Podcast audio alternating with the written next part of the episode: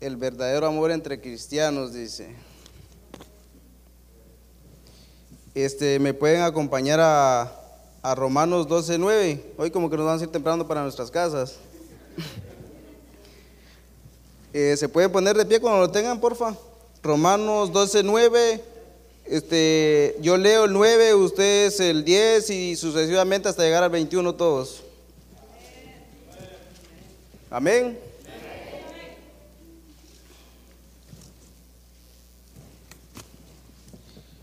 Ok. El amor sea sin fingimiento, dice Pablo en la carta a los romanos, ¿verdad? Aborrecer lo malo y seguir lo bueno.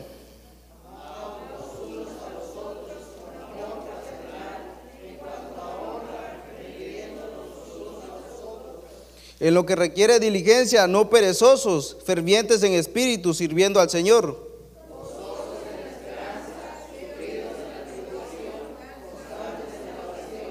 Compartiendo las necesidades de los santos, practicando la hospitalidad. Gozaos con los que se gozan, lloraos con los que lloran.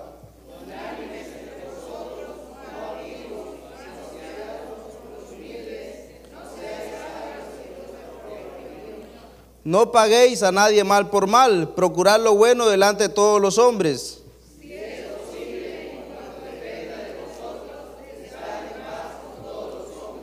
No os venguéis vosotros mismos, amados míos, sino dejad lugar a la ira de Dios, porque escrito está, mía es la venganza, yo pagaré, dice el Señor.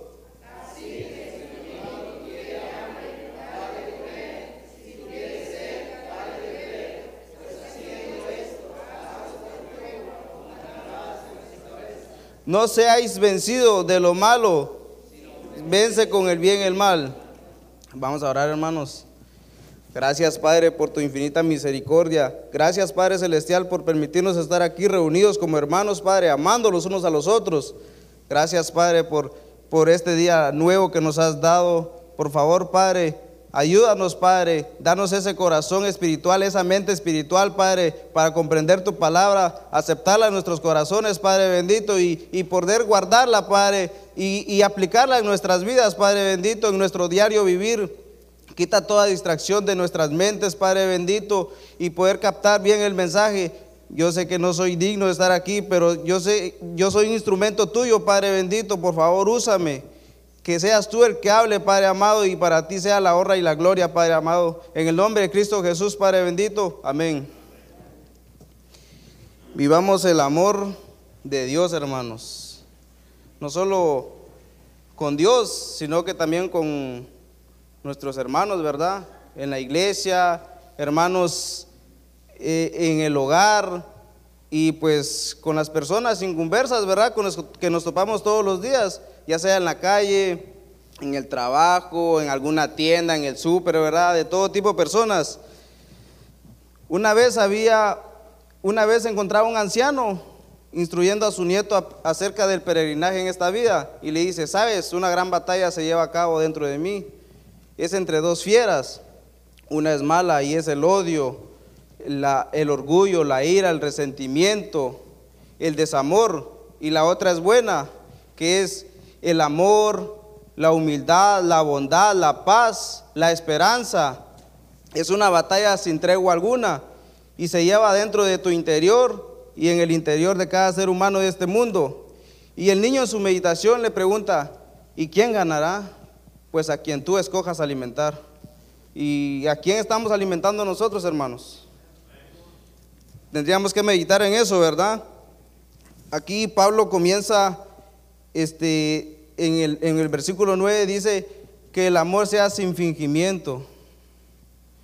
Dice, ¿podemos nosotros fingir amor? Claro que podemos. En el trabajo o en, alguna fiesta, en algún baby, en todos lados, ¿verdad? Puede que nos topemos con alguien que, no, que no, nos llevemos, que, que, no, que, nos llevemos mal. Y porque hay mucha gente, ¿verdad? Tenemos que, que saludarlo, sonreírle, dar una sonrisa de, oreja a oreja. Pero, pero cuando nos volteamos, ¿qué pasa? Murmuramos, hablamos entre los dientes, y nuestros pensamientos comienzan a brotar como agua, ¿no? Como un nacimiento de agua. Pero Jesús le dijo a sus discípulos, aquí os doy un nuevo mandamiento, eh, que os améis los unos a los otros, que debemos amar, no, no le dijo, este, y amen a los que quieran y a los otros no, solo amen a los que les caen bien y a, los otros no, no, ¿verdad? Sino que nos amemos y se lo dijo a sus discípulos. Y nosotros como discípulos de Dios, pues también es para nosotros, ¿no? Este, este versículo yo, este, este, este versículo lo siento yo universal, ¿verdad? Para todas las edades. Eh, futuro, presente, no, eh, pasado, presente y futuro, ¿no? Son como los, los biles de la renta, del teléfono, del internet, llegan a nuestros hogares y, y nosotros decidimos, ah, ¿será que lo pago o no? No, tenemos que pagarlos y de la colegiatura de nuestros niños también. Tenemos que pagarlos, ¿no? No tenemos opción. Bueno, tenemos, tenemos opción, va, pero nos desalojan, nos cortan el teléfono, eh, nos cortan el internet, que es lo que todos aman ahora en estos tiempos, ¿no? Este, así, así dice la palabra de Dios. Tenemos que hacerlo sí o no, porque es un mandato de Dios. No tenemos opción. Si no podemos amar a nuestro hermano, a nuestro enemigo, mucho menos vamos a poder amar a Dios. Este, sigue el versículo diciendo, aborrecer lo malo, seguir lo bueno. ¿Qué, ¿Qué, dice aquí? Debemos aborrecer lo malo en las personas, pero no rechazar a la persona a causa de la maldad. ¿Acaso nuestro Señor Jesucristo a nosotros nos rechazó por, por ser pecadores? No, claro que no, ¿verdad? Es más, nos perdonó, nos dio vida eterna. Amén, por eso, gloria a Dios, ¿no? este, aborrecer, aborrecer lo malo, seguir lo bueno es como una dieta. Tenemos que dejar la Coca-Cola, el pan, la harina. ¿Por qué? ¿A cambio de qué? De agua, lechuga, ya. Y nosotros no lo vamos a dejar, ¿verdad? Porque qué rico es que echarse la Coca-Cola bien fría. Allá los que trabajan bajo el sol, bueno, ahora cambiaron por Sprite y todo eso, ¿verdad? Que Gatorade. Bueno, así es. Este, en, términos espirituales el mundo está, está volteado de cabeza, por eso es que nos seduce tanto, ¿no? Este, dice, sigue aquí, amaos los unos a los otros con amor fraternal. Dice, y algunos decimos, ¿cómo puedo amar a esa persona, pero si ni a mi propio hermano amo? Eh, permítame, eh, dice, dice Pablo aquí en, el versículo 2 del, del, mismo capítulo 12, no os conforméis a este siglo, sino transformaos por medio de la renovación de vuestro entendimiento, para que comprobéis cuál sea la buena voluntad de Dios, agradable y perfecta. ¿Y cómo vamos a renovar nuestra mente, hermanos? Con la palabra de Dios, con el pan de vida. Este, la, la iglesia regresando al amor fraternal, la iglesia se caracteriza por un amor activo. Pues la verdad que aquí en la iglesia nosotros deberíamos amarnos, amarnos, amarnos como que fuéramos hermanos de sangre, pero más gozosos porque somos hermanos en Cristo Jesús, ¿no? Dice, sigue el, versículo, el versículo 11, no, el versículo 10, perdón, prefiriendo los unos a los otros Podemos decir que debemos honrar a ser honrados o servir a que nos sirvan. Nuestro Señor Jesucristo vino aquí a la tierra a servir a todos, ¿no? No a que le sirvieran, Él no se vino a juntar con, con los que tienen dinero, con los que, los que tenían riqueza, sino que se vino a juntar con los gentiles, con los pobres. Así debemos ser nosotros también, ¿no? Dice, dijo un escritor una vez, hemos aprendido a volar como pájaros, a nadar como peces pero, pero no hemos aprendido el arte de vivir juntos como hermanos. Y es cierto, ¿no? Todos los días, quizás si buscáramos más de Dios, nos pudiéramos llegar a amar como hermanos. Sí, en el versículo 11, en lo que requiere diligencia, no perezosos, fervientes en espíritu, sirviendo al Señor.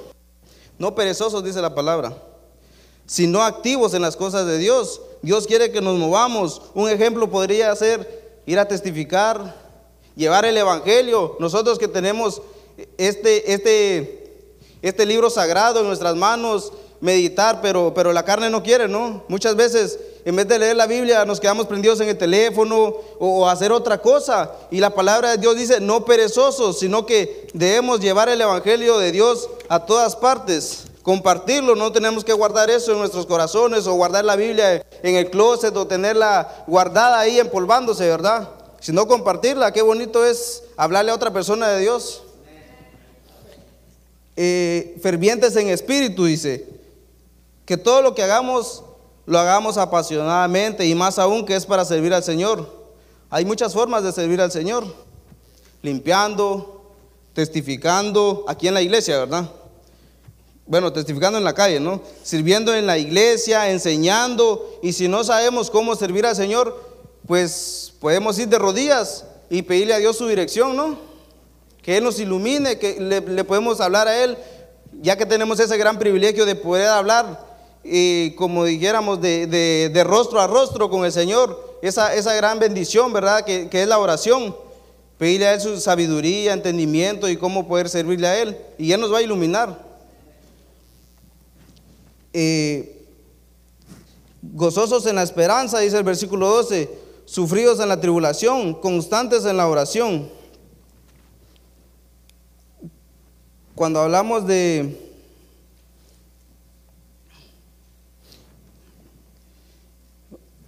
Gozosos en la esperanza, dice la palabra, ¿no? En la esperanza. Nos podemos gozar nosotros con algo que no podemos ver. Claro que sí, nos podemos gozar. Un ejemplo podría ser este, una enfermedad, ¿verdad? No la podemos ver, pero no tenemos gozo ni esperanza sabiendo que, que no tiene cura. Pero si sabemos que tiene cura, podemos tener esa esperanza, ese gozo, de que sí vamos a, poder ser curados. Y esa esperanza la tenemos que tener en la venida de nuestro Señor Jesucristo, ¿no? Estar gozosos, activos, esperando ese día, preparados.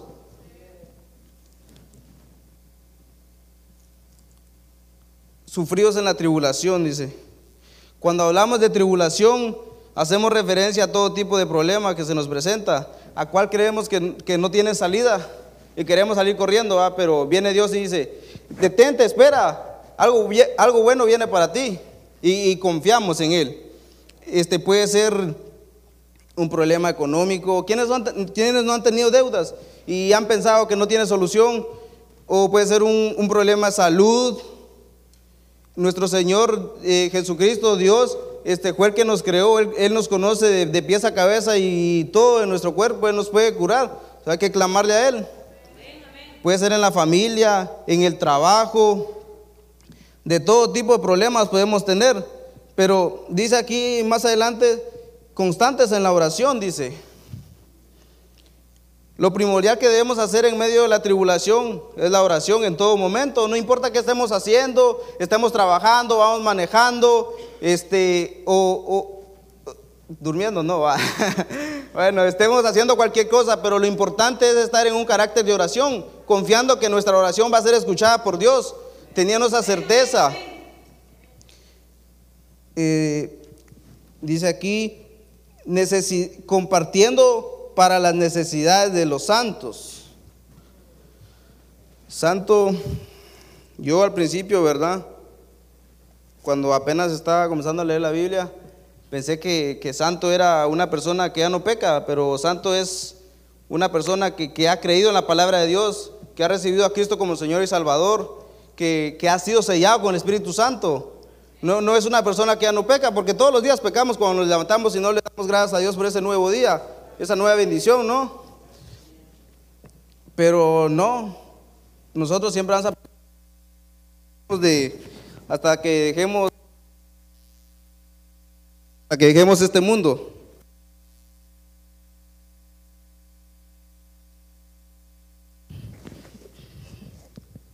Uno.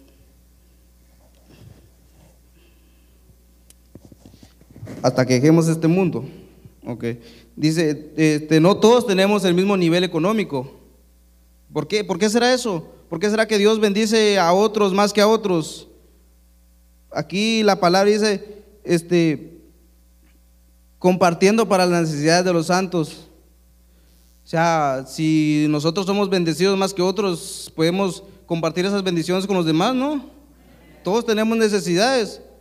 ¿Algún día hemos pasado necesidades y, alguien nos ha ayudado? Claro que sí, puede que sea algún hermano de la iglesia o algún incumverso. Para más ellos este, le ayudan a uno.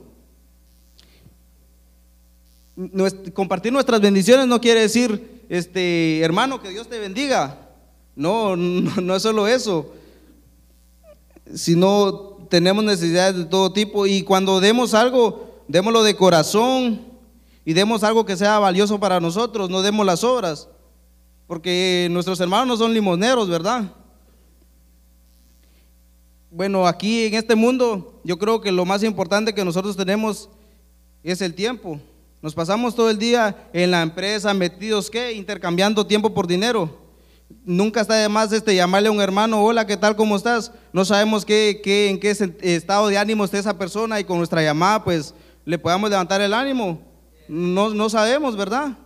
Pues yo creo que solo nos vemos aquí en la iglesia, pero ya cuando salimos por esa puerta, ¿hasta cuándo? Hasta el domingo, después el miércoles y así, nunca nos compartimos una llamadita, ¿no?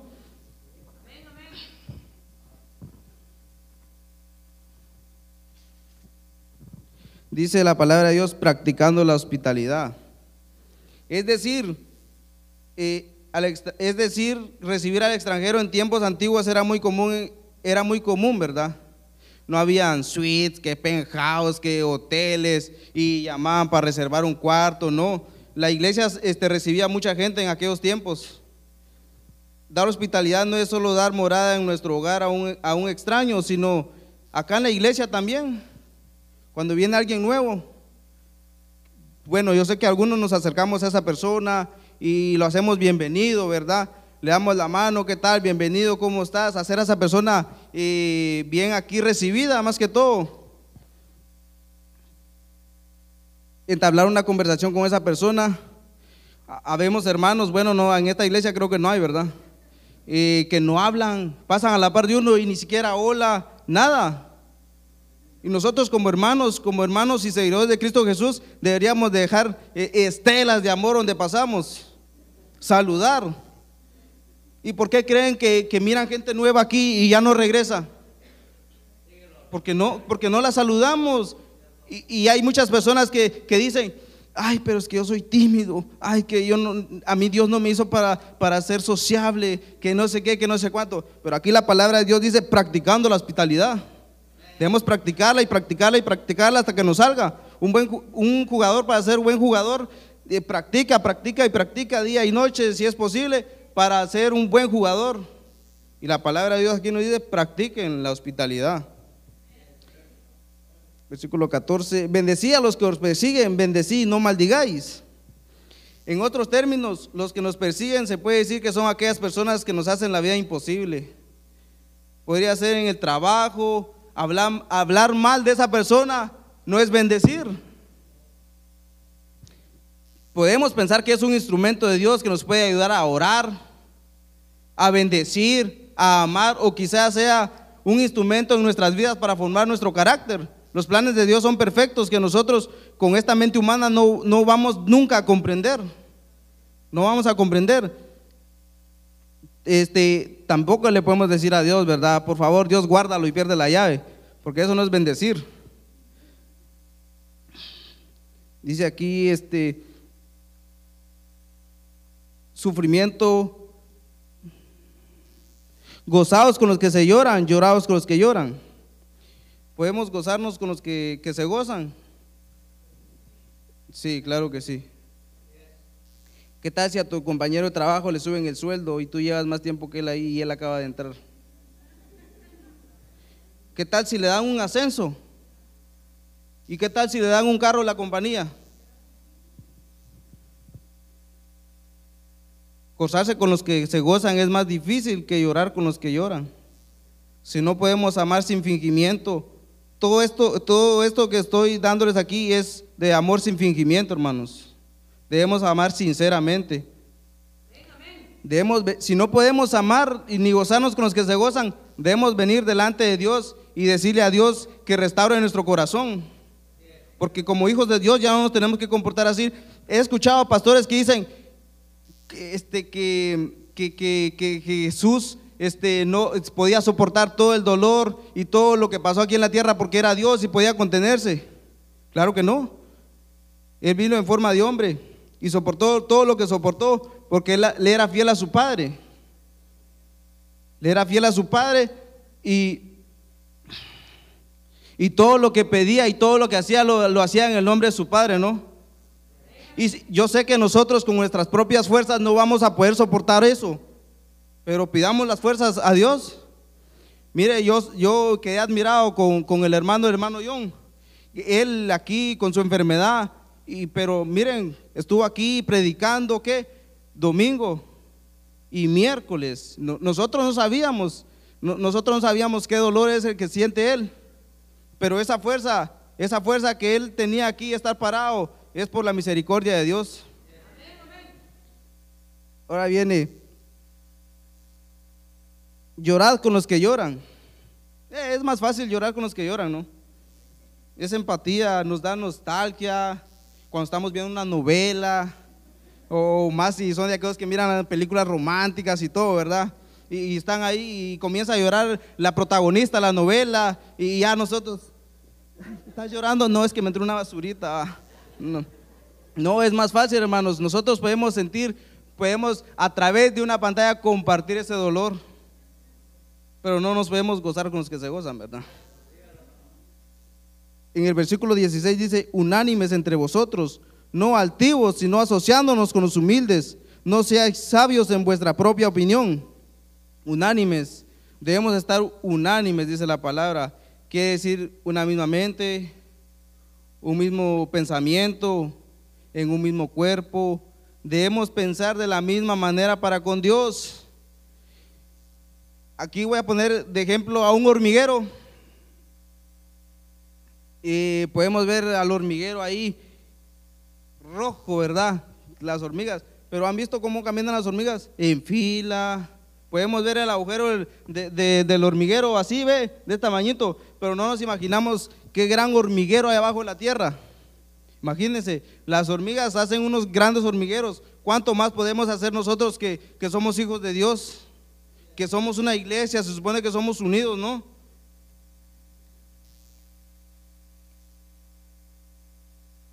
Asociándonos con los humildes, dice la palabra de Dios.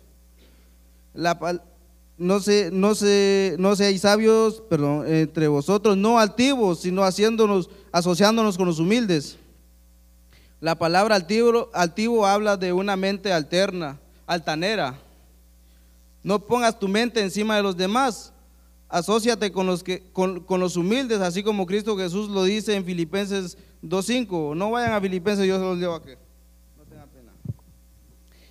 Dice, haya pues entre vosotros este sentir que hubo también en Cristo Jesús, el cual siendo en forma de Dios, no estimó al ser igual a Dios como cosa a que, aferrarse, sino que se despojó a sí mismo, tomando forma de siervo, hecho semejante a los hombres y estando en la condición de hombre se humilló a sí mismo, haciéndose obediente hasta la muerte y muerte de cruz, donde pagó nuestros pecados, ¿verdad, hermanos? Amén.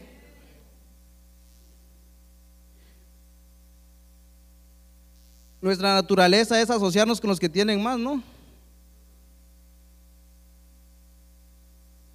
Pero nadie con el que tiene menos, o el tímido, o el que tiene un corazón golpeado y espinoso, Nadie va y le da un abrazo así, igual practicando la hospitalidad, como ya hablado anteriormente.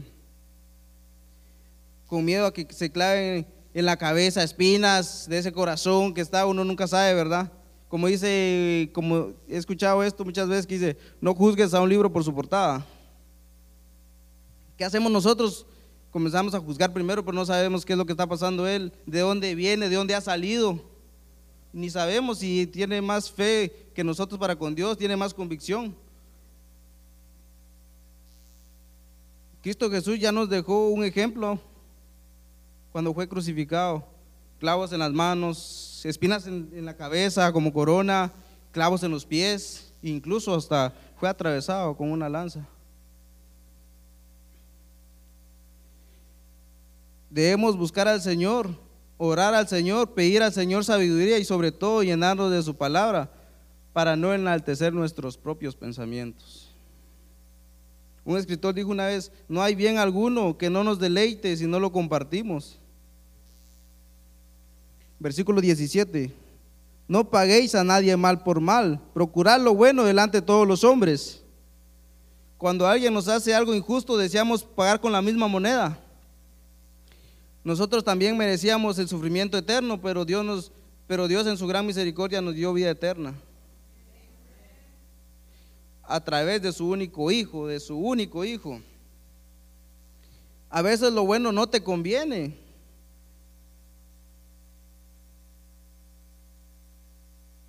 A veces, pero a veces lo bueno no te conviene, a veces te conviene, pero lo bueno siempre es bueno, hermanos. No lo conviene a mi corazón humillarme delante de mi familia cuando hago alguna falta, cuando cometo un error, me aconsejan o tengo que ir a pedirle perdón. A ese nos hace muy difícil, ¿no? Hay muchas cosas que no nos convienen, pero busquemos siempre lo bueno delante de Dios.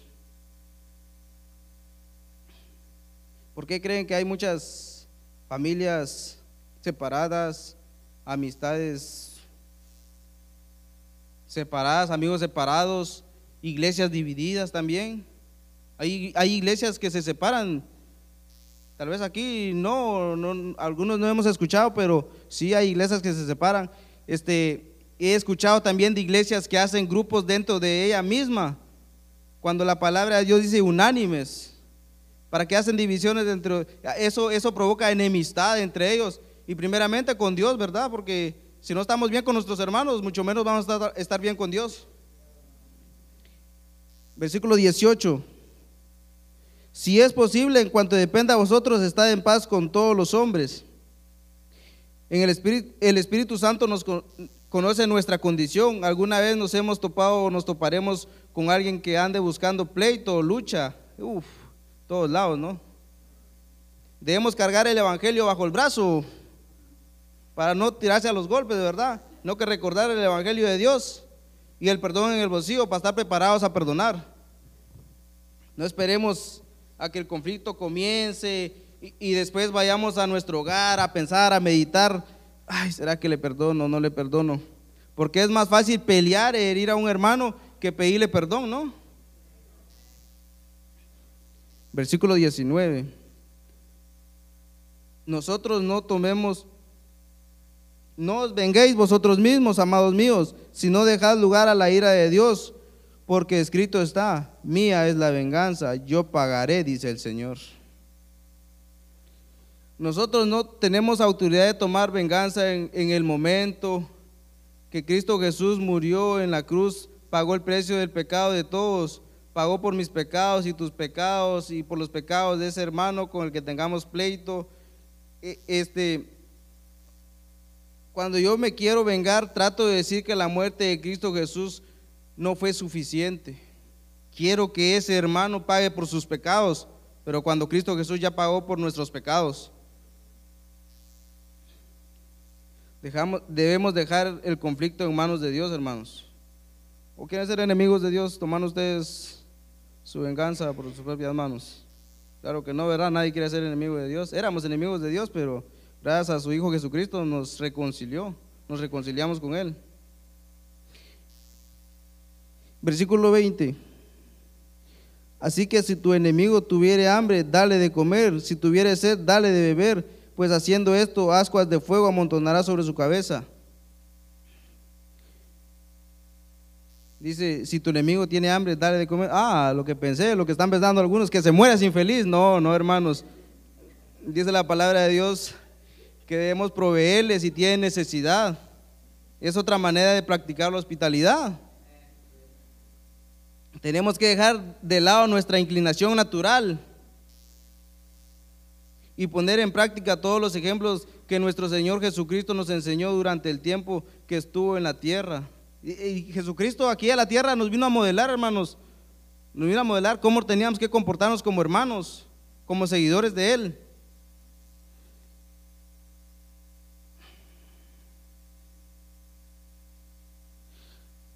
dice, continúa el versículo diciendo, pues haciendo esto, ascuas de fuego amontonará sobre su cabeza. Esto quiere decir que lo tratemos con amabilidad, a modo que se avergüencen y se arrepientan de sus pecados. E incluso hasta se puede convertir esa persona, hermanos. Uno nunca sabe, como les digo, los planes de Dios son, perfectos. Nosotros comenzamos a imaginar muchas cosas, pero a veces eh, pensamos carnalmente, no, no, no pedimos a Dios su sabiduría y su entendimiento. Y llegando al versículo 21, dice, no seáis vencidos de lo malo, sino vence con el bien el mal.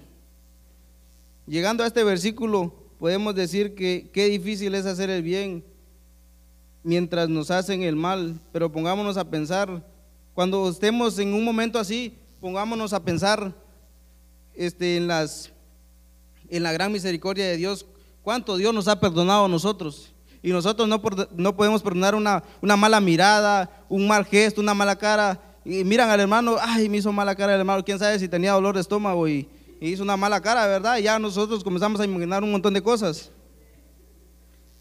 ¿Cuál es la esencia de la vida? Dijo un escritor, servir a otros y hacer el bien. Terminando con esto, hermanos, perseveremos en la palabra de Dios para que nuestro entendimiento sea renovado, como dice Pablo en el versículo 2, ¿verdad? Sigamos repartiendo amor y confiando en Dios a pesar de los problemas. Todos los días tomemos nuestra cruz y vivamos el momento que nuestro Señor Jesús vivió aún y aún así nos perdonó. La pregunta es, ¿quién es nuestro Dios? Porque si en nuestro corazón habita el odio, el rencor, la, la, vanagloria, el desamor, ¿a qué Dios seguimos nosotros? Primeramente nuestro Dios es un Dios de amor y perdonador, ¿no? Gracias hermanos por su fina atención y pues hermano, le dejo el tiempo ahí.